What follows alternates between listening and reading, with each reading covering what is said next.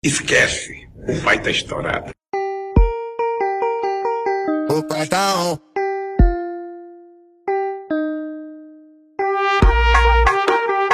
O pai tá on.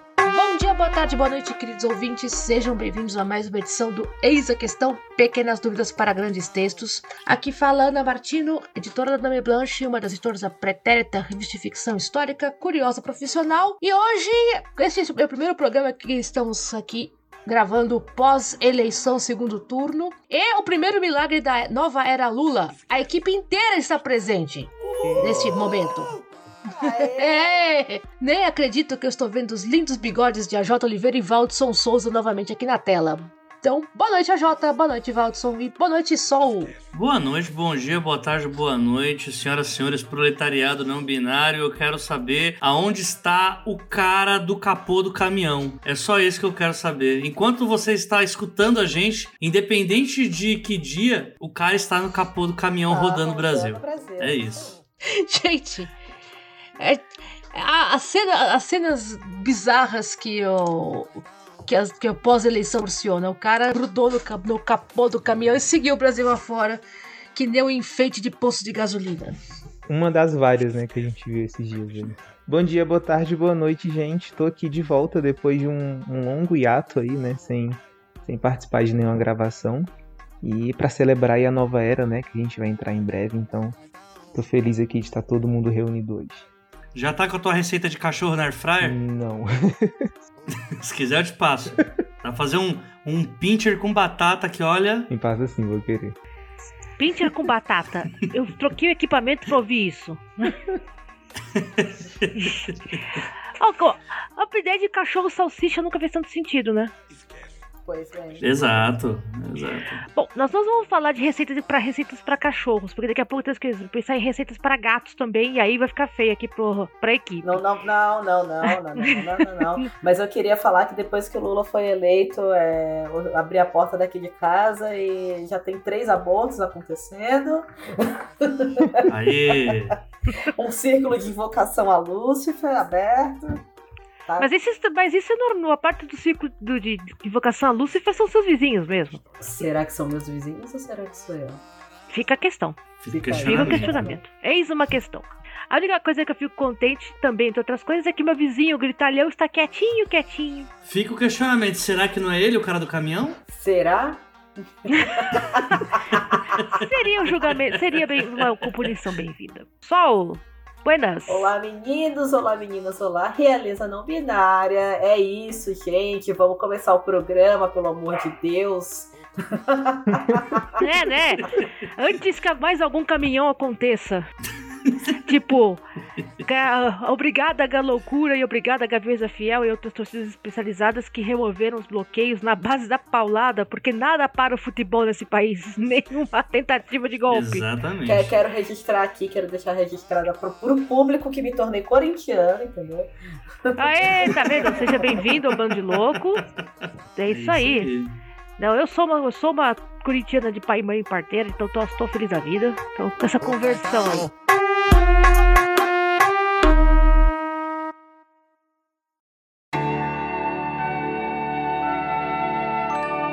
Escrever ou comer? Eis a questão.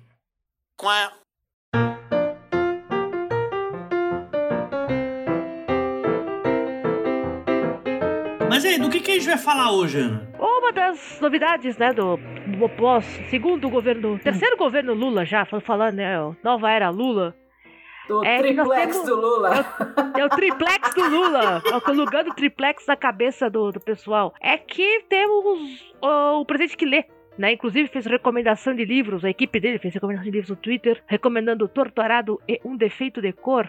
Recomendo, inclusive, também particularmente. Não sou o presidente da nação, mas curti esses dois livros. E temos aí uma boa notícia, né? Ah, eu vou ler aqui a chamada do sem spoiler Para ajudar um pouco, né? Setor editorial aposta que governo Lula deixará de lado a taxação de livros, fará novos programas de distribuição de livros e reativará a Secretaria do Livro e da Leitura. Volta da pasta da cultura deve tirar o Brasil do obscurantismo. Pausa dramática. Tá todo mundo pensando, nossa, é verdade, tinha Ministério da Tinha, não tem Cultura, né, mais. A gente? gente tinha o Ministério da Cultura. É, o ministério passou a ser A virar É, pasta. era uma pasta, né? eu não lembro dentro de qual ministério, acho que da educação, né? Ah, e E hoje é uma lenda, né? Hoje é uma lenda. Dizem que se você se comporta muito mal, a pasta da cultura aparece e leva sua mochila embora. é Brasília, não duvido de nada. Né? Algumas Pois é. coisas estranhas acontecem no, no- no Palácio da Alvorada. Mas uma coisa que é assim, interessante é que as pessoas não têm noção de que- do que, que é a taxa, se o livro tem taxa, como é que funciona isso. É, é, é por isso que o livro tá tão caro. A gente já fez uma matéria sobre isso, gente. Checa aí no, no feed. Mas a questão é, ok, o que, que vai acontecer agora? E o que, que é essa tal taxa do livro? Tá, tá, tá, tá. Ele- Ela existe? Como se alimenta? Como se alimenta, né? O que, que, o que, que, o que, que existe disto? Então, passo a bola para os especialistas. Sol, aí é que você entra. Mim. Vamos, vamos falar primeiro da, da não taxação do livro, né? O que, que é essa não taxação do livro? Ela é prevista na Constituição de 88, gente. Artigo 150, inciso 6, letra D da Constituição Federal de 1988. É vedado Aqui tem informação. é vedado instituir impostos sobre livros, jornais, periódicos e papel destinado à impressão. E sobre esse propósito, o STF, não o STE, porque não existe o STE. Quem pegou o meme pegou. É, Eu entendi É, a por uma- referência. Pois bem, tem uma- teve uma súmula vinculante que inclui, estendeu essa imunidade aos livros eletrônicos, né? Aos e-books e aos aparelhos de leitura de livros eletrônicos, os e-readers. E-readers, parênteses, tá vendo? O livro eletrônico é livro mesmo. Fecha parênteses. Pois bem, Ainda tô puta com isso, tô bastante, mas enfim, fecha parênteses. Segue. é, e aí a ideia, né, é que Isso foi em 2004, né? Essa coisa do STF ter estendido, né? Então, tipo, a gente tá falando de coisas muito antigas, né? Tipo, que nem deveria estar sendo Pois é, discutido, a, né? a- a do STF é, desonerar os impostos dos livros não barateou suficientemente né, os livros. Então se reduziu para zero a alíquota de contribuições de PIS-PASEP e da COFINS, né, sobre receita bruta decorrente de venda dos livros no mercado interno, que é a Lei 10.865-2004, artigo 28, 28, inciso 6. Tô dando todas as informações porque vocês vão lá e vão pesquisar e vão ver que eu tô certo. Não vou citar o artigo 120 da Constituição dizendo que é liberdade de expressão. Quem pegou o meme pegou. Por favor, não. Exatamente. Se a gente fosse estar todos os memes dessa semana, a gente tá lascado. Vai ter umas duas horas Puta pra. Olha, essa semana deu o que falar. ter uma Mas, lista de enfim, né? só com os memes. Exatamente. Nossa. né? Depois, aí, aí, tipo, por que, que a gente tá falando disso agora, né, gente? Porque assim, agora que a gente já teve a ala da informação precisa com o Sozinho Coelho, agora chegou a hora da emoção, né? Que é a minha parte. Assim, que te- assim, em 2019, não sei se vocês estão sabendo, teve um filho da puta que assumiu essa porra desse governo. E esse filho da puta trouxe um cara pra economia que é o tal, um cara que é o, chama Paulo Guedes. Né? Que ele se calcou numa uma análise meio porca, assim, que ninguém sabe de onde que ele tirou os números, provavelmente das profundezas mais rugosas Eu análises. já ia falar do cu, mas você falou de um jeito mais bonito. Pois é. É onde ele tirou do cu dele que ele. que, tipo, a maior parte das pessoas que consomem livros no Brasil são pessoas que ganham mais de 10 salários mínimos, o que faz o livro ser um artigo de luxo. Já disse isso uma vez, não discordo totalmente, só que, como, assim, se filho da puta voasse e não dava pra ver o sol, o Paulo Guedes é uma dessas pessoas e ele diz: pô, já que a maioria que compra são pessoas que ganham mais de 10 salários mínimos, então não tem por que ter essa isenção, né? Que tudo isso que o, que o Sol falou é, são isenções de impostos, ou seja, o governo não lucra em cima de determinados impostos, né? Em cima de compra de livro. Então, isso faz com que o livro se torne mais barato do que ele deveria ser, né? Contando que o governo vai ganhar alguma coisa com isso. Então, o, Paulo, o que o Paulo Guedes queria fazer era coxambrar uma lei que seria inconstitucional, mas ele queria dar. Miguel. Ele queria dar um gato ali, né? Ele queria meter o E louco. aqui eu quero, eu que quero for- fazer um negrito na parte do inconstitucional, hein, gente? É, É, inconstitucional. Oh, não, coisa- mais um crime de responsabilidade. E aí, tipo, ele queria meio que jogar um imposto em cima de vendas feitas em livrarias. Tipo, meter o louco mesmo pra se colocar imposto em cima de livro. E agora que a gente não tem mais, tipo, sabe, toda essa discussão que eu falei, com todo respeito às putas, elas não merecem, mas os filhos da puta vão sair agora, né? Porque mesmo com tudo que eles fizeram, eles perderam. Acaba essa discussão do Paulo Guedes e agora a gente volta a ter é, não só um governo que já trabalhou com é, uma especialidade na cultura, né, com muito desenvolvimento cultural, mas também até com a fala de o início de um lobby, né, de você ver os grandes nomes do mercado editorial, das grandes casas editoriais fazendo acenos que agora provavelmente já entraram em contato, né, já estão, já começaram um lobby aí para ver como vai ser a situação do mercado literário, falando que provavelmente a situação do livro agora vai ser um pouco mais simples, né? Ou senão, pelo menos, não vai ser complicada por, como eu disse, né? O singelo filho da puta que é o Paulo Guedes, né? É, agora a parte do Valdo foi a, a informação, a emoção, agora é a, a razão. Razão. Vamos lá.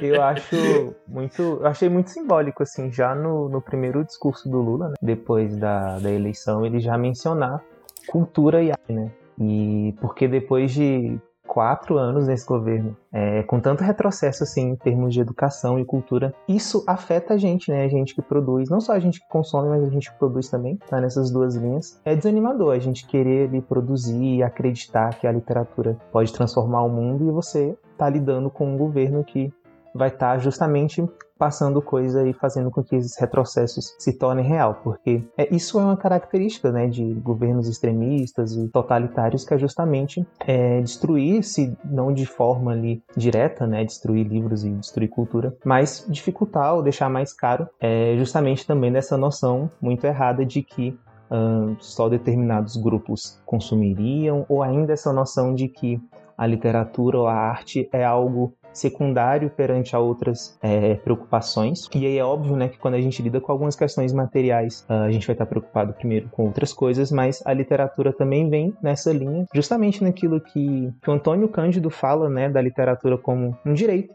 humano também, né? Justamente porque a literatura humaniza a gente, então é, isso faz parte, né, do que, do que a gente precisa ali justamente para viver. E aí desde desde domingo voltou uma, uma esperança assim real em termos inclusive de, de produção, né, para escrever, porque principalmente durante a pandemia e, e nesses últimos anos teve vários momentos assim de eu particularmente questionar se faria inclusive sentido, né, continuar escrevendo, porque quando a gente vê ah, outras questões à nossa volta e você não encontra ali esse incentivo ou pelo menos uma valorização mínima, né, desse retorno de dizer é, que o que a gente faz é importante, tem algum valor, a gente acaba se sentindo desmotivado, né? E, e claro, né? Para além de outras questões, é, é, é importante a gente ter um governo que olha para essas coisas da forma que, que deve ser olhada mesmo. Né? É um ponto importante ah, mencionado também a ideia do não do, papel de impressão não pagar subsídio, não pagar imposto é uma, uma das alavancas da liberdade de imprensa também. Porque é o seguinte, se você dificulta o acesso à matéria-prima, você dificulta também o processo de, da notícia chegar na pessoa. Então, é, esse tipo de defesa do papel como, é, como matéria-prima do jornal uh, apareceu muito justamente na chamada Constituição Cidadã, que é de 88, justamente para salvaguardar o meio de informação que era uma, na época, um dos meios mais de informação importantes, que era o jornal. Agora, a questão do livro, né, é, a cadeia produtiva do livro que a gente está falando aqui né, no programa ultimamente, falando do pessoal da edição, da, da tradução, etc., Uh, se o papel tá caro, o livro tá caro. Né? A gente já falou um pouco sobre o que faz o preço do livro, mas é o papel né? Se o papel tá caro, o livro tá caro. Então, se botasse mais imposto em cima, ele ficaria inviável. Mesmo como artigo de luxo, ele seria Mais do que já é, inclusive, né? Mais do que já é. Ia ser um artigo de luxo luxo plus ultra dentro de um nicho de luxo, entendeu? Exato, então não ia, não ia ferrar de vez, né, com a nossa frágil cadeia produtiva. E aí entramos no, no outro ponto, né, que é o retorno da no Ministério da Cultura, né, por... Ana, só que uma, uma coisa, antes de, ir pra parte do Ministério da Cultura, que eu acho que até, já que você falou de, de papel, é importante a gente falar também que, assim, mesmo a gente ter essa isenção de imposto, ah, porque você tem isenção de imposto, o livro tá caro. Então, a gente teve nos últimos quatro anos, propositalmente, o aumento do dólar. Ah, mas não dá pra aumentar o dólar propositalmente. Não dá o caralho que não dá. É só você fazer um monte de declaração imbecil de ah, ah, o tipo de declaração que um ministro da economia que faz o seu vídeo atrás de um computadorzinho fazendo day trade, que é o tipo de coisa que faz uma pessoa não ser muito confiável quando ela tem informações privilegiadas sobre o mercado e tá apostando em cima da desgraça do próprio país, essa pessoa consegue, através de algumas declarações, aumentar o, ou pelo menos desvalorizar o valor da própria moeda do país, que era um plano que era colocado aqui para que fossem vendidas estatais porque se o real abaixa, vão vir comprar as estatais daqui. Não vendeu bosta nenhuma, o dólar ficou alto pra cacete e o nosso papel a gente compra como, apesar de a gente não é, pagar imposto em cima, em dólar. Então, assim, o preço do papel explodiu porque o dólar ficou alto propositalmente. E já falamos sobre isso, inclusive, né? Das diversas altas de, de- do, do papel só esse ano. gente. Exato, o pessoal que tá Uhum. produzir, tava produzindo material pra CCXP, que é o né, foco dos quadrinhos no Brasil, eles e a FIC, ah, entre a FIC e a CCXP, os caras tavam, já estavam leiloando a casa pra fazer o para fazer impressão, que tipo, não a- a- o aumento é constante. Pra quem tá perguntando assim, mas como assim papel é em dólar, a gente, tipo, o papel do livro, chamado papel pólen, né? Ele vem, de- ele vem da Uhum. Escandinávia, né? Papel jornal também vem da Noruega, tem, tem gente que compra papel da China, né, imprima de lá, mas a base é na Noruega e na Suécia. Então, daí vocês calculam a produção, mais a importação, mais o manejo aqui no Brasil e etc, etc, etc. A gente conseguiria ser autossuficiente de papel? Não. É, no tipo, nosso tipo de solo não permite o tipo de árvore que produz um papel para jornal, para revista. São, são- estão sendo estudadas alternativas? Sim. Há muito tempo. Existem alternativas no mercado. Agora, o papel chique que a gente gosta, aquele que você tira foto e bota no Instagram, aquele Aquele que não dói aquele o que não olho dói olho ler. pra ler, aquele papel importado. Então, aí começamos de novo aquela rota toda que a gente já falou em outros programas sobre, ok, Exatamente. Se o dólar aumenta, o papel aumenta, não adianta tirar o imposto se o governo for formado por uma cambada de filho da puta. Se a gente for fazer um drink game, toda vez que eu xingar a mãe dos atuais desgovernadores, esse programa vai fazer muito sucesso, pode ter É, um mas- publi da 51 e você ia, da, é, e da você ia parar no hospital com, uma, com um alcoólico, né, o Jota? Nós não queremos isso, certo? Se você for parar no hospital com como alcoólico, quem é que edita essa bomba? É Então, verdade. sem isso, certo?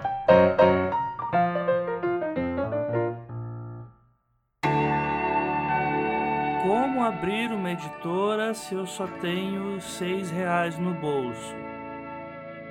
Eis a questão.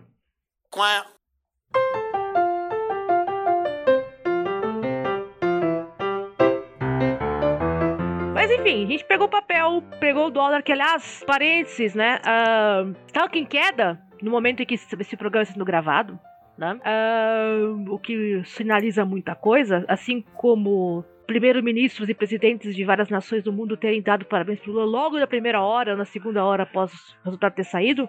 Diplomaticamente é muito interessante. Temos aí a questão de volta. Vou puxar de volta o assunto. O que que faz o Ministério da Cultura? né? É, Jota, faz seu nome. Ninguém lembra o que, que é isso? Eu não sei, eu não lembro mais não. É o que? Isso é de comer? É que- com comida também, culinária também é cultura, literalmente, falando sério. O Ministério da Cultura faz o que diz o nome, gente. Ele fomenta e ajuda a manter a cultura do país, não só como produto para exportação, aí entra em conjunto com o Ministério do Turismo, por exemplo, ah, mas mantém, por exemplo, biblioteca, programas de auxílio à leitura em conjunto com o Ministério da Educação, mantém concursos, mantém. De forma, mantém uma, a cadeia do livro funcionando.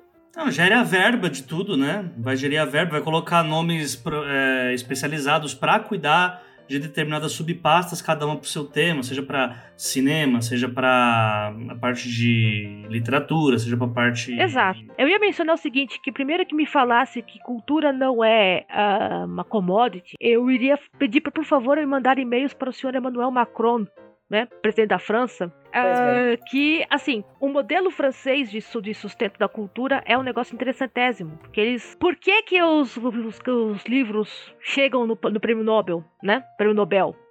Né? Ou por que, que os gays chineses voando espadas chegam Exato. aqui? Por que que é assim? E não é voando não é espadas, espada. gente. Não é porque eles voam espadas. Porque eles têm, um pro, têm programas de incentivo à leitura, programas de incentivo à produção de livros e também à capacitação de tradutores. Uh, você vai ver muitos textos chineses é, traduzidos para o inglês em revistas internacionais porque o governo chinês está bancando né, a tradução material para chegar nas revistas. Então, com isso você ganha público, chama atenção e é uma coisa chamada capital cultural, né? Por que, que a gente tá todo mundo uh, babando no, nas bandas de K-pop? Eu já ia falar, é por esse motivo que os meninos do BTS não precisaram entrar no exército até esse ano. O governo viu o BTS botando aqui em termos pop, gente, viu o BTS como capital cultural da Coreia falaram, já que o limite de idade é tal, vamos segurar esses meninos o máximo que a gente puder, porque eles são nosso capital cultural e tá trazendo dinheiro para dentro da Coreia. Né? Exato.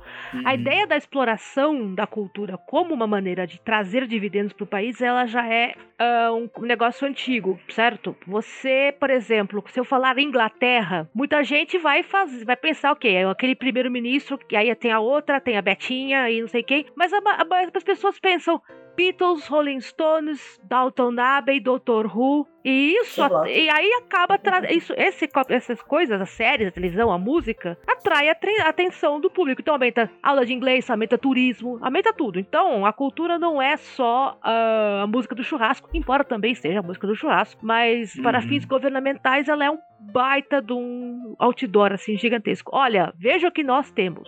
É, é, é. E gente, para pensar também, né? Temos musicais, sorte a nossa que nós temos o Milton Nascimento, né, gente? Né? X. Eu ia falar que isso cutuca é, do outro lado a educação. E hoje a gente tem um Fundo Nacional de Desenvolvimento da Educação completamente sucateado. Isso é fundamental, voltando né, para o começo do ciclo, para a saúde financeira das editoras, que, que tem boa parte do trabalho dela baseado na, na produção de livros, da produção de livros didáticos e paradidáticos. E, e a- o, que, o que movimenta a editora? Comprar, o pessoal comprar o livro para ler na escola, né? E é uma porcaria, porque é aquilo. ahn, você quer mandar os livros brasileiros, mandar os autores brasileiros para Frankfurt, que é onde rola o, o mercado de compra e venda internacional de livros. Todos os países têm um stand em Frankfurt, mantido pelo Ministério da Cultura de seus países, porque você conhece, o, conhece os outros pela literatura local também. É uma maneira de divulgar o país. Então eu não sei se, por exemplo, se Torto Arado vai,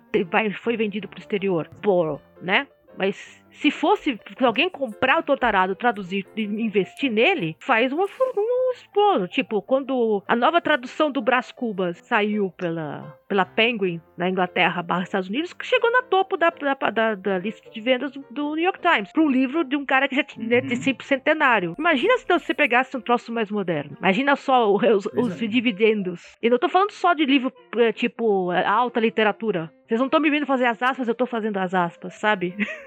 tô pensando em coisas pop também. Gente, imagina uma tropa de Uhum. 20 Dinhanotsus, que Dinhanotsus já produz, já publica no exterior, né? É uma tropa de 20 Dinhanotsus. Uma tropa de 20 Thiagos Liz, por exemplo. Ou então, eu acabei de imaginar o pessoal lendo o Vitor Martins, que também publicou no exterior. Uma tropa de todos esses modernos fazendo barulho. Já imaginou, cara? A gente ia ter. Uhum. As pessoas iam perceber, olha, uau. quanto menos grana tem, menor a chance, né? Acaba. Na verdade, a gente tem até um problema de. A gente pensava muito que a gente ia ter um. Com a alta do dólar, né? Algumas pessoas achavam que ia ser a chance de ter mais novos autores, né? Por conta de que ia diminuir a verba para você contratar romances de lá de fora. E de fato, realmente, houve um investimento maior em autores nacionais. Só que só nos que já publicavam, porque o mercado ele tem como objetivo só lucrar, então ele só vai investir nos autores que já estão publicados, né? Raras, poucas editoras que vão fazer esse investimento, uh, um investimento mais de risco e tal. Mas ainda assim, se o dinheiro não estiver rodando, isso mostra que a gente não tem como ter um investimento em novos talentos, não tem como acontecer nada. Simplesmente o mercado que ele já é conservador pra caramba, ele vai continuar sendo mais ainda, né? Pra dizer que ele não vai publicar nada, ele vai publicar aquilo que mais estiver perto de dar, dar certo. Né? Seja lá o que significa dar certo nesse caso. Né? Gente, aí fica. Essa foi a minha dose de pessimismo aí. Pra... Essa foi a verdade de pessimismo. Tudo bem, alguém precisava. Mas eu sou, eu sou muito a favor da ideia de, ok, ter o um impulso né, da Secretaria de Cultura para a transmissão de livros para o exterior nem que seja na base do, olha, né, nós não somos somente o Paulo Coelho, tá, gente? Certo? Com certeza, com certeza. Ah, a mesma coisa até que fala da... Tem um, um podcast do Ivan Mizanzuki que é muito bom, que é o Conversas Paralelas que ele faz lá pela Globo, e que ele tem uma conversa em um dos episódios sobre o Oscar, sobre como é que é a escolha de um filme no Brasil pro Oscar e a maratona que o, que o diretor tem que fazer nos Estados Unidos e jantarzinho, cafezinho com os especialistas lá, os velho branco lá que julga o Oscar lá pra você convencer os velhos a assistir seu filme a loucura que é o ano inteiro, tanto dinheiro que tem que gastar. E, tipo, se você não tem um país que vai gastar nisso, seu filme não vai chegar em lugar nenhum. Você vai ficar, meu Deus, mas o filme era tão bom, como assim? Ele não ganhou, que injustiça! Acabaram com a, com a Fernanda Montenegro. Então, boa parte das pessoas provavelmente nem assistiu o filme porque não tinha dinheiro no país para que os velhos branco rico lá fossem convencidos a assistir. Porque é, é, assim que funciona, gente. É o país mais capitalista do mundo. É que esse, ah, o que, que o cinema argentino faz que a gente não faz também? Ele, é, é esse, tipo, esse tipo de, de pequeno investimento. Porque quando você começa a divulgar os grandes, aí os, os produtores pequenos também conseguem entrar na roda, né? Pelo menos pro cinema uhum. argentino funciona mais ou menos desse jeito. Para cada.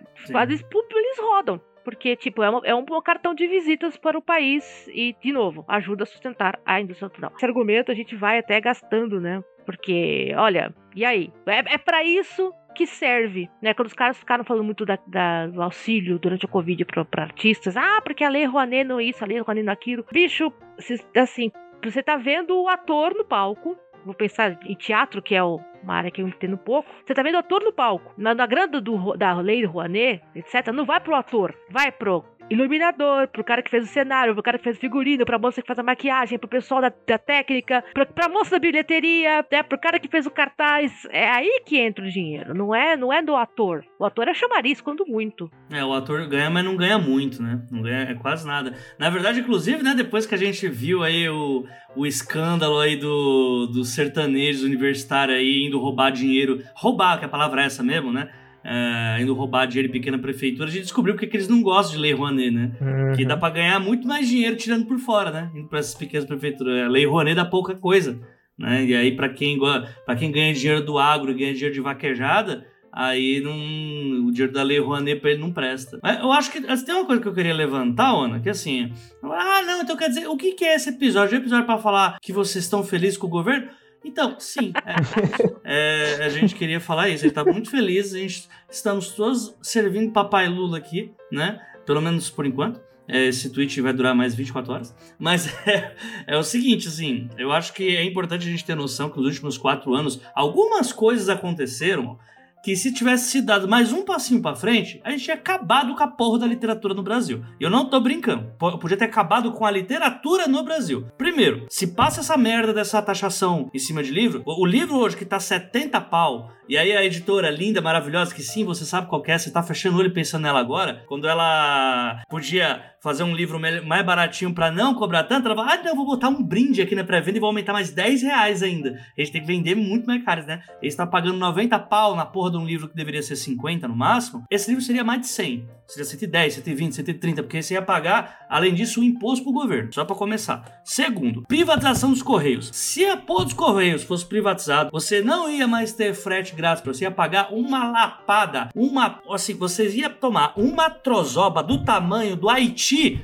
na sua cara para ser educado. Um negócio que ia te empalar, porque ia acabar com você o negócio de frete. Você ia ver uh, você que tá nos confins de São Paulo. Estou falando, você que está no interior de São Paulo, da maior cidade do Brasil, você ia pagar 35 pau pra chegar na porra lá de Piraporinha da Serra, de Pindamonhangaba, lá na cidadezinha do Geraldo Alckmin. Pra não falar os outros lugares. Então ia ser tudo uma bosta. Os Correios ia fuder tudo, as, as lojas não iam cobrar, não iam pros outros locais, ia cobrar mais caro da gente também que tá aqui nas grandes cidades, você ia pagar mais ainda no livro. O livro não ia ser artigo de luxo, o livro ia ser literalmente para as pessoas que estão ganhando só os 10 salários lá que o Paulo Guedes fala. E isso para não falar em outras coisas como a gente já teve. Questão lá de censura na Bienal do Livro lá que teve na época da porra do Crivella. A gente teve censura lá no Sul do livro da Luísa Geiser, um monte de canária que não tinha o que fazer, um, um bando de vagabundo mesmo, né? Que foi achar ruim porque os personagens da Luísa Geiser tinham 16 anos e falava, falava a palavra merda, né? Que assim, um, uma grande cuspida em Deus fazer isso, né? Quase, é quase uma punheta na Santa Ceia, né? Falar a palavra merda pra uma criança de 16 anos, né?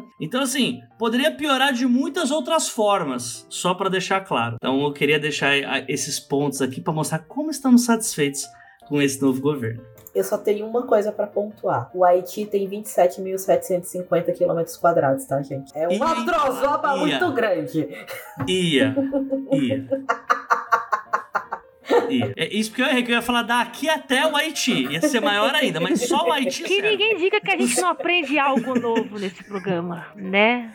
Como preparador, eu faço questão de, de, de olhar o tamanho dos países. Obrigado, Sol. Aqui tem informação. Ai, a cara de decepção da Ana nesse momento, vocês precisavam ver, gente. Vocês que falaram, vai, segue vocês. Beleza, então, vamos lá.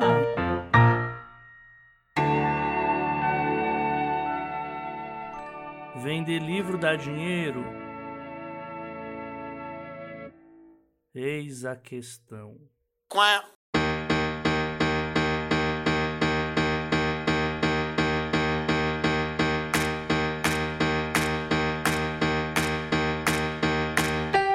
Eu fiquei pensando aqui depois dessa. No Haiti? Não, não só nisso, mas depois Tamanho da dessa, trozoba do Haiti. depois dessa retrospectiva, assim, né, de tanta, tantas notícias ruins e coisas ruins que a gente viu. Algumas eu nem tava lembrando, inclusive. É, e aí eu queria saber como vocês estão se sentindo, assim, em termos de, de esperança para esse novo governo, ou como vocês encaram em termos macro, né, mudanças que a gente pode estar é, observando como vocês pensam nisso, inclusive para a produção de vocês, se vocês sentiram algum gás é, em termos de, de colocar projetos, né, principalmente Ana também, que, que comanda a Dami Blunt, né, que para editoras pequenas, né, a questão do, de todos esses retrocessos aí, teve vários que não conseguiram colocar projetos para frente, né, galera que, que fazia muito financiamento coletivo, muita coisa não conseguiu é, arrecadar. Então eu queria saber assim também a parte mais esperançosa, né, depois do dessa retrospectiva que a Jota fez. A parte de produção, né, é, dá um certo alívio. Né, vou confessar assim que você olha e fala, "Pô, ok, as vendas são inconstantes, né? Ficaram bastante inconstantes nos últimos anos. Quem falou aí de catarse, né? Tipo, pessoal suando pra fechar ou não fechando, não dá certo. Porque livro é a primeira coisa que o pessoal corta, né? Lazer de uma maneira geral, né? E isso se sente na carne. Mesmo que os livros da DB sejam baratos, né? Não aumenta o preço, vai fazer dois anos. ah, embora os custos de produção tenham aumentado. ah, ainda assim, você percebe. Primeira coisa que o cara corta. Vai, vai fazer falta oito reais no fim do mês, certo? Então o cara entre pagar ajudar a pagar o, o- o- a condução, pegar o livro e não pega o livro. Então, é prioridade. Então, nessa parte eu tenho um pouco de esperança, assim, tipo, ok, vamos pagar pra ver, vamos dar o impulso aí, ver o que que rola. Como criador, autora, ia falar criador de conteúdo, eu detesto essa expressão, né? Como, cria, como autora, vou te contar uma coisa que dá até um, um certo alívio. Começou o NaNoWriMo, né, faz três dias, e eu se- sentar pra escrever falei, ok, beleza, de não ter que ver aquela fuça, né, no, no meu Twitter, valeu. Tipo, já se sente um pouco mais aliviado de ok, vai, eu não vou ter que ficar preocupada olhando pro computador e pensando, putz grila, que foi que este cara falou agora? Inclusive, eu, assim, na trivia, a divulgação do Lugares Imperdíveis demorou pra sair, porque tava o material todo pronto, é, e veio a eleição, veio o segundo turno, e começou aquela discussão sobre maçonaria e satanismo na TL. Editoras pequenas dependem do Twitter, né? Do Twitter e do TikTok, pra conseguir chegar no boca a boca e virar pra autor e falar: Isa, eu sinto muito, a gente ter que segurar alguns dias a divulgação, porque tá rolando uma discussão sobre satanismo, e eu acho que a gente não vai. Vamos passar despercebido. Eu discordo totalmente. Pra mim era a deixa perfeita, Ana. Não ia dar, cara, porque não- a gente não ia conseguir furar bolha nenhuma. Acredite, eu já tive divulgação no meio de, baga- de baderna, não vai, os caras não prestam atenção. Passa batido. É sério. Tira, Tira o foco das foco. pessoas total, né? Ah, você pode até tentar puxar o assunto pra tua sardinha, mas o cara passa reto. Então, gente, falando em satanismo, Falando de maçonaria, não passa reto total. Então você chega no ponto que você fala, cara, a próxima divulgação, eu espero, eu não vou precisar ficar preocupada com esse cara tagarelando na minha orelha, falando, balando abobrinha, né? Porque olha, deu certo. Então, é, tem aí um, um ufa. Claro, sim, a ideia é, vamos pra citar o poema, briga é uma coisa de um dia e luta pra vida toda. Então a gente tá no começo da luta ainda, ainda tem muito chão pra correr etc, etc, etc. Mas acabou esse capítulo. Então a, a sensação é de, ok, sobrevivemos a duríssimas penas, a editora não fechou por duríssimas penas, tá todo mundo mentalmente destroçado, no meu caso até um pouco fisicamente destroçado, né? É, mas aqui, vambora, agora vamos pros refrescos, né? Mas é claro, calculo ainda com aquela cautela de gato que queimou o rabo no, no fogão, tá olhando pro fogão ainda, né? Me aproximo, não aproximo, não sei cauteloso. Mas esperança cautelosa. É bom, mas ainda tô assim mesmo. Não acredito que ainda tá acontecendo, sabe? Tá cutucando. Olha, você tá vivo. Ai, gente, eu tô, eu tô no, no cuidadosamente esperançoso também. Eu acho que é. Eu acho que o principal ponto é que a gente passou quatro anos vivendo tudo que não é uma democracia. Então, assim, não acho que o Lula é, é perfeito, não acho que não vamos ter problemas nesse governo, mas pelo menos eu sei que vamos estar de volta para um Estado democrático. Então, é- eu acho que é isso que me faz ter esperança, que me fez ter uma semana tão boa como eu não tive, tinha assim há muito tempo, consegui dormir como eu não dormia em muito tempo. É, eu nem tinha noção do tamanho da minha desesperança, né? Até sair o resultado do segundo turno e, e- e- eu não consegui parar de chorar. Porque foram quatro anos tão difíceis, gente, e a gente não nota o quanto as coisas estão sendo difíceis, porque a vida vai acontecendo. A, a Anne, a Anitta Saltiel, ela comentou esses dias no Twitter que, tipo, ditaduras, elas não, não- Ninguém anuncia uma ditadura, você só tá vivendo uma ditadura. E eu não tô falando aqui que a gente viveu uma ditadura, mas. Ah, mas pode falar, pode falar que tava né? mesmo, viu? Não precisa. Não pode falar. Pode falar. Mas assim, é isso, você vai. ah, Os dias vão se somando e você não percebe o que, que tá acontecendo, mas na maior parte do tempo você sente que. Não, não, né? Tá errado. E aí a gente já teve dois anos de pandemia em que tava escrachado que tava errado. E eu acho que é, foi o ponto em que olhar os 48, 49% ali do, do Bolsonaro me deixou muito fulo da vida, porque eu fiquei pensando essas pessoas não viveram mesmo, no mesmo Brasil que eu vivi. Apesar de que é um pouco injusto, né? A gente tá no, no- numa, numa situação de antipetismo ali. Aí que, complica, né? Que acaba minando a cabeça das pessoas. Mas ainda assim, gente, foram dois anos de pandemia. É, é difícil considerar que esse cara ainda poderia ter, ter ganhado, entendeu? Eu, eu não acompanhei a apuração por isso, sabe? Porque eu tava com o proverbial na mão, né? É, minha sorte é que sim, eu sou cabeça de gasolina e o Grande Prêmio do México passou cinco da, começou às 5 da tarde. Então eu fiquei literalmente colada, né, na televisão, acompanhei a corrida, o pós-corrida, as entrevistas para não ter que ligar na TV e ver o que aconteceu. Eu só, eu, eu só liguei na apuração quando meus vizinhos começaram a gritar. E daí bater panela e tudo, e ok, virou.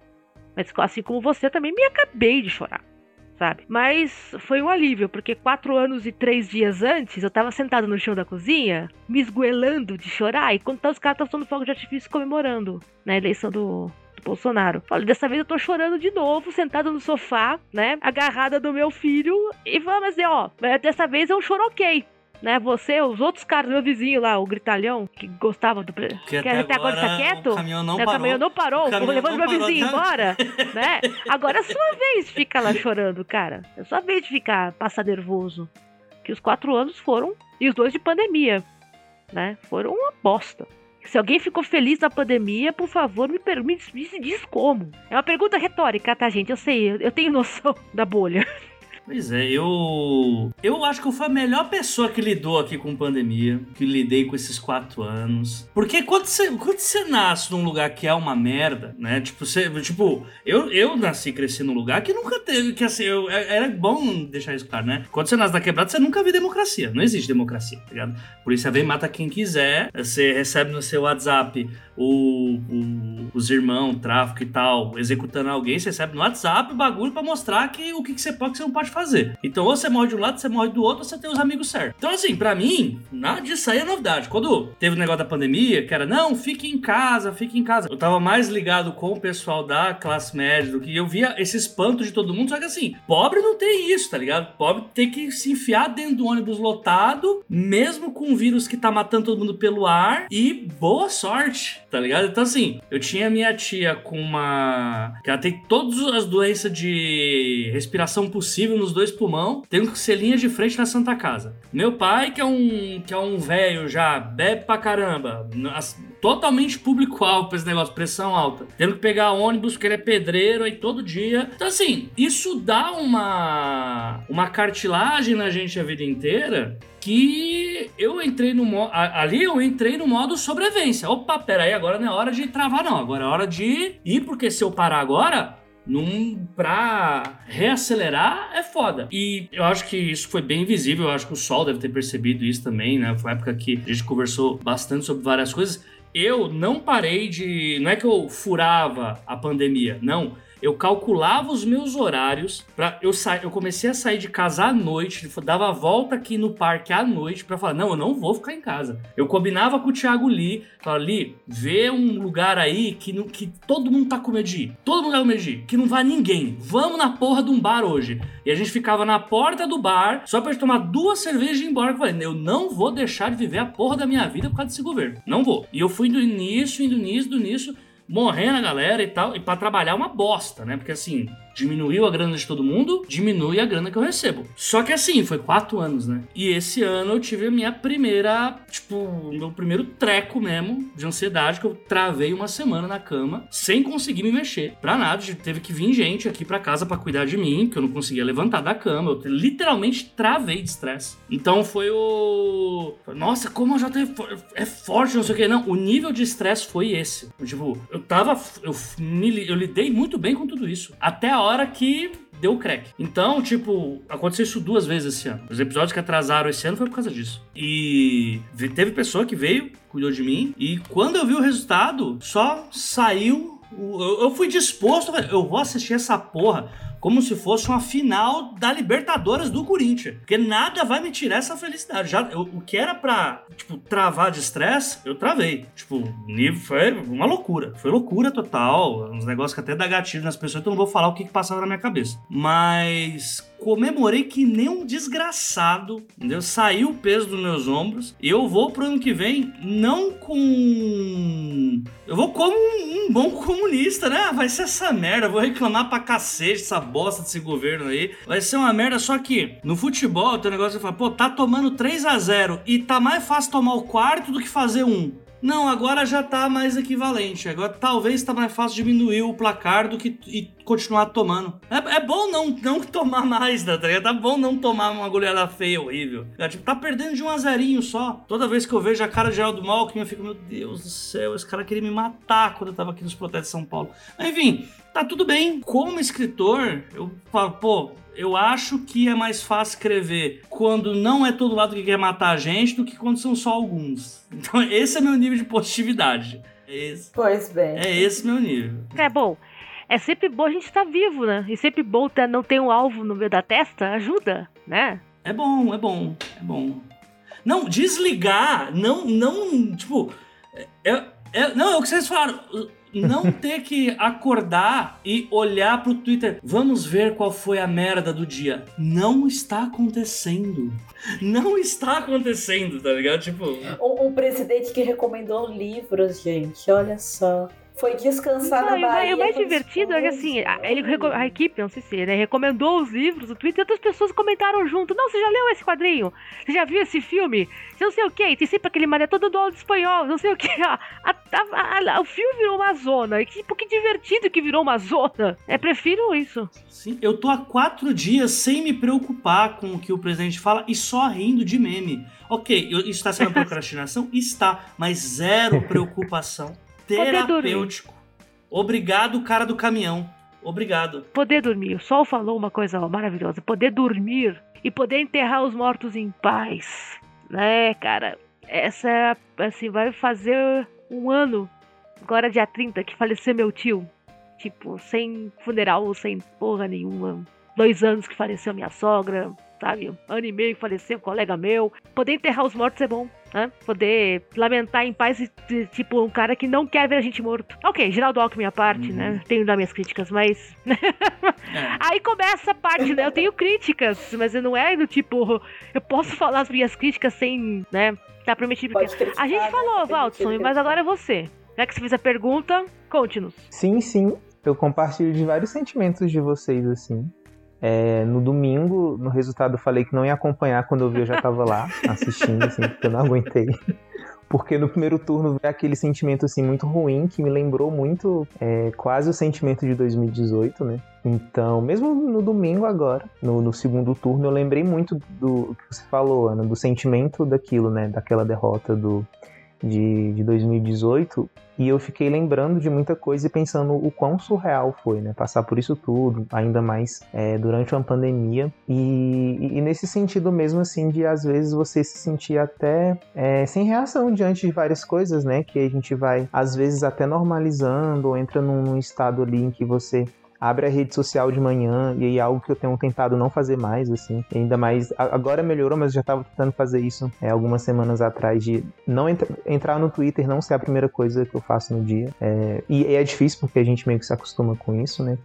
E, e o quanto isso tem a, a capacidade mesmo de sugar a nossa força criativa, assim. Eu sinto uma diferença enorme quando eu vou fazer outras coisas do meu dia é, antes de olhar a rede social e, e quando eu vou fazer outras coisas quando é, eu olho as, as redes sociais antes, é outra vibe, assim, né? Muito, muito diferente. E, e isso impacta a gente, né? Então, é, só de pensar isso que vocês falaram, de que daqui pra frente a gente não vai ter que se preocupar com algumas coisas mínimas, né? E essa sensação de todo dia um absurdo novo. Claro, né? Que, que não vai ser um, um mar de rosas, eu acho que. E também as mudanças vão vir aos poucos, né? Não é a gente acreditar que em janeiro já vai estar tudo resolvido, inclusive em termos de, de economia e outras possibilidades que a gente vê para a cultura e tudo isso que a gente mencionou aqui hoje.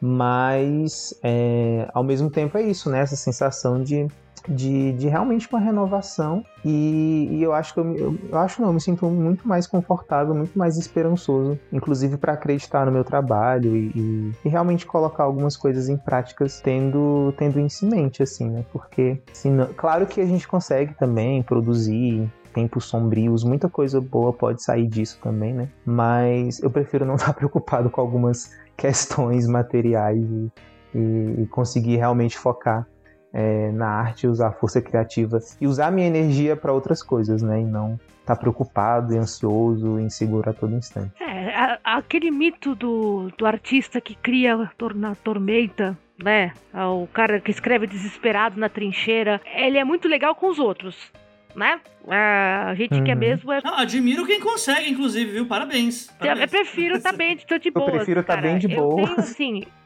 muitas coisas que estudei no mestrado foram os poetas da Primeira Guerra Mundial, que escreviam na trincheira, justamente, a, ideia da- da- do, do assassinato em massa, babá, babá. Eu preferiria muito que eu conhecesse eles porque eles ficaram vivos. É que nem a história do Van Gogh, que as pessoas admiram o Van Gogh, não porque ele pintou no meio da loucura, etc. Eu preferiria muito que ele continuasse vivo e produzisse muito mais no espaço de tempo maior, né? Então, sim, Uhum. está, é, ter espaço para você criar e, tipo, não precisar ficar gastando CPU cerebral, pensando, meu Deus. Ó, tem até uma. Posso até fazer uma analogia a isso, viu, Ana? Porque muito do que eu escrevi esse ano dos Vem Aí foi escrito na ebriedade. E não é porque, tipo, sabe aquele escritor que eu condenava? Pra mim, isso é uma palhaçada falar que tem que escrever bêbado. Não, eu não escrevia bêbado porque eu queria, né? Porque é pra aguentar o mundo, a minha, o que eu fiz foi o alcoolismo, tá ligado? Por um bom tempo, eu, esse foi faz três anos, não, dois anos, ano passado, eu tava numa rotina que eu tava bebendo toda semana porque eu não aguentava mais, então eu só escrevia bêbado. Até a hora que eu vi que eu ia morrer, tá ligado? Aí eu dei uma parada, mas. E é muito louco isso, que aí depois eu ia escrever sóbrio, parecia que faltava. Que, tipo, quem aprendia a escrever com música, depois sem música não escreve mais. E aí parecia, eu tive que reaprender a escrever sem é por quê? Porque eu não aguentava mais aquele mundo, tá ligado? É, é bonito. Nossa, escrevia bêbado, que aí é a essência do autor. Não, ele não tá. Ele não bebe pra escrever, ele bebe porque a vida dele é uma merda. tá ligado? Tipo, é o Van Gogh né, também. É o mesmo caso. Tipo, não, não romantizar a desgraça, por favor. Não é, é legal. É, gente, pelo amor de Deus, cara. Dois... O que eu leio, que eu escrevi em 2020, sabe, com a corda no pescoço. 2021 foi pior ainda, né? A corda do pescoço, né? É, não recomendo. Gosto do que eu escrevi. Mas é porque eu, foi questão de sobrevivência mesmo. Então. Mas não recomendo, cara. Você no alcoolismo e eu nos remédios para tiroide e outras bostas, porque desregulou tudo aqui, né? Pegar, eu não recomendo pegar Covid, uhum. gente. Não foi legal. Olha que vocês... eu estou viva graças à vacina, gente. Estou viva graças à vacina. Uhum. Então, puta que pois me pariu. É. Como pessoa que pegou Covid e ficou mal pra caralho, que eu sempre repito, não quero saber é, o que seria sem Sim, as três doses. Não recomendo, cara, de coração. Não recomendo passar por isso, ver, ver seus, seus entes queridos passarem por isso. Então, uh, tenho possíveis críticas ao governo? Tenho, aos montes. Que bom que eu tenho críticas, eu posso falá-las, que ninguém, né, vai, isso vai permitir o jogo democrático continua. Então, rumo a 1 de janeiro de 2023, quem é que vai passar a faixa? Será que a como é que será que Pablo Vittar vai cantar na, na posse? Como é que estará a Dona Janja? Estará elegante? É, cenas do próximo capítulo. Obviamente, uma mulher simpática. Obviamente. Cenas do próximo capítulo. Eu sei quem não vai passar. Quem não vai passar. Não, é, é, assim, eu vou te dar uma de piada que só coisas que só acontecem com a Ana, certo? Vai Bolsonaro vai hum. discursar para conceder a vitória. Muito bem.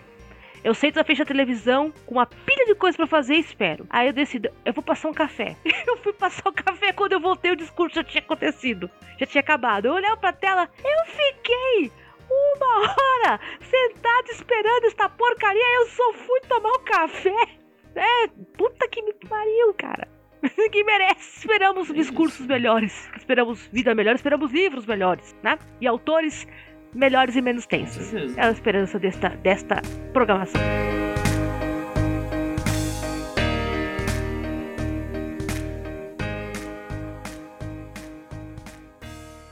Como dizer pra mãe quanto ganha vendendo livro sem ter que chorar no banho depois? Eis a questão. Qual? O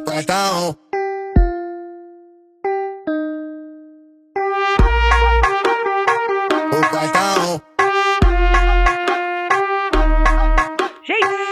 isso fechamos mais uma edição aqui do Eis a Questão, pequenas dúvidas para grandes textos. Valdson, meu bem, você tá com livro, tá com curso, tá, tá entrando pro doutorado, tá arrancando os cabelos, como é que tá a situação aí? Quando é que é a prova do doutorado? Então, eu fiz o, eu tô participando do, do processo seletivo, né? Eu ainda vou ter que, eu já entreguei o projeto, tudo. É, faltam algumas etapas ainda, e então vai demorar um pouquinho para saber o resultado. E em termos de publicações, uh, não tem nada novo. A última coisa que eu publiquei foi aquele conto na Amazon, o Te Vejo no Próximo Mundo. É, mas as outras obras estão lá também, o Cianic, O Homem que Não Transbordava. E eu espero ano que vem, né, trazer notícias boas. Primeiro, sabe, Ana? Tem, tem, um, tem um, vinha, tem um vem aí bem grande, gente. Aguardem, desconfiem. é, tô aqui sentado em cima desse, desse ovo. Mas, gente, por favor, também, ó, leiam Homem que não transbordava, finalista da, do Prêmio Odisseia. Pá, pá, pá, pá, pá, pá. né? né? Pô, vamos dar o crédito aí, né? Cara, Foi eu fiquei tão nervosa. Eu falei que tinha 66% de chance de acertar o vencedor. Porque eu, que eu queria ver você ou o Lucas. Eu fiquei tão bravo que eu não acertei. Mas, tipo, sou amiga do finalista. é isso aí. Publiquei primeiro. Eu não- nenhuma obra minha tinha sido indicada Cara, ainda. Eu muito- fiquei muito nervoso, assim, vendo. A semana, a semana inteira eu pensando, acho que eu não vou fazer discurso, não, não vou preparar nada, não, não vou ganhar mesmo. Aí depois, depois fui, fiz, e é isso, né? Mas já- participar Ah, já, cara, já já é muito muito bom, orgulhosa. porque, é, enfim, essa- essas, essas ações são, são muito boas, assim, de Cara, eu acontecer fiquei e é um reconhecimento, né? Solzinho, estamos com anúncios, novidades, gays chineses voando espadas. Não temos anúncios, não temos anúncios, gente. Estamos aqui quietinhos. Quem, quem quiser acompanhar os memes que, que ando compartilhando lá no Twitter é arroba underline sou coelho. E é isso. Espero que todos fiquem bem. Presidente Lula, por favor, continue vivo até o dia primeiro. Toma cuidado, se hidrata. É, toma cuidado, pelo amor de Deus. A Jota, o que, que temos aí? Temos. Sim. Temos o boleto. Boleto pra pagar, então. Se tem boleto pra pagar, vocês já sabem, tô com agendas abertas, gente, leitura crítica, manda pra gente. Pelo amor de Deus, manda, porque eu preciso pagar a ração da Adelaide do Adélio, preciso pagar aluguel, IPTU tá chegando, vai ser uma merda, tô puto, vou ter que pagar um monte de coisa, eu quero simplesmente me apoderar dos meios de produção e acabar com a propriedade privada. Não é possível fazer isso sozinho, então me financiem para que isso possa acontecer. E contribui aí no Padrim, no Catarse, né? padrim.com.br barra 12 trabalhos, catarse.me barra 12 trabalhos. Me deem dinheiro, é sério, gente. A gente faz um serviço mó legal aqui. Não tô falando que é vocês doar por doar, não. É porque a gente faz um serviço foda mesmo, vocês têm que dar dinheiro pra nós. Olha, né, tipo, não- Pelo menos quem É, né? pode, Patro- por favor. Patrocinem os 12 trabalhos, gente. Patrocine o Eis a Questão, seja pelo Padrim, seja pelo Catarse. A chave Pix também é a chave do e-mail para você mandar sua sugestão, sua questão. Se perguntar se eu tenho um problema com o Paulo Coelho, é uma outra questão para um outro dia. Mandar abraços Jota. Oi? É, eu mencionei o Paulo Coelho, né, no começo no meio. Eu tenho questões? Tenho, mas é conversa de conversa. E falar do cavalo do Dan Brown, obviamente, pronto, já te- mencionamos, check, né, corta, que é os 12 trabalhos, arroba gmail.com, 12 é número. Da minha parte, gente, é, vocês me acham no anamartino.com, Ana com dois N's, Proserpina, que tava na Noveletter, em breve também na livraria eletrônica de sua preferência, eu não, não sei quando vai sair, mas vai sair, então, se você tava esperando pra até juntar tudo pra escrever, para ler, essa é a sua hora. Não tenho novidades a respeito, estou entalado no NaNoWriMo. Leiam Lugares Imperdíveis para conhecer pessoas e lançar feitiços, que é o último lançamento da DB. Esperem aí que Muito tem, bom, tem muito bom, diga de passagem. tem lançamento do Valso ano que vem, mas eu não posso falar no momento. Teremos lançamento da DB, eu não sei se pra este ano ou pra janeiro, tá dependendo de eu terminar umas edições do texto. É, teria, ter, teoricamente, eu tenho curso pra vender, pra falar, mas eu não sei quanto programa vai pro ar. Então, fico devendo essa. No mais é isso, gente. Os 12 trabalhos, arroba gmail.com para Pix e para notícias. A gente, E se você souber o paradeiro do homem do caminhão também. por favor, mande notícias. Pra onde foi o cara do caminhão? Obrigada avisa, por ter nos ouvido essas batatadas todas maravilhosas em plena quinta-feira, porque é o dia da gravação, não sei quando você está ouvindo o programa. Mas a gente se vê na próxima edição. Beijo, gente. Tchau, tchau. Tchau, tchau. Tchau, tchau. tchau, tchau.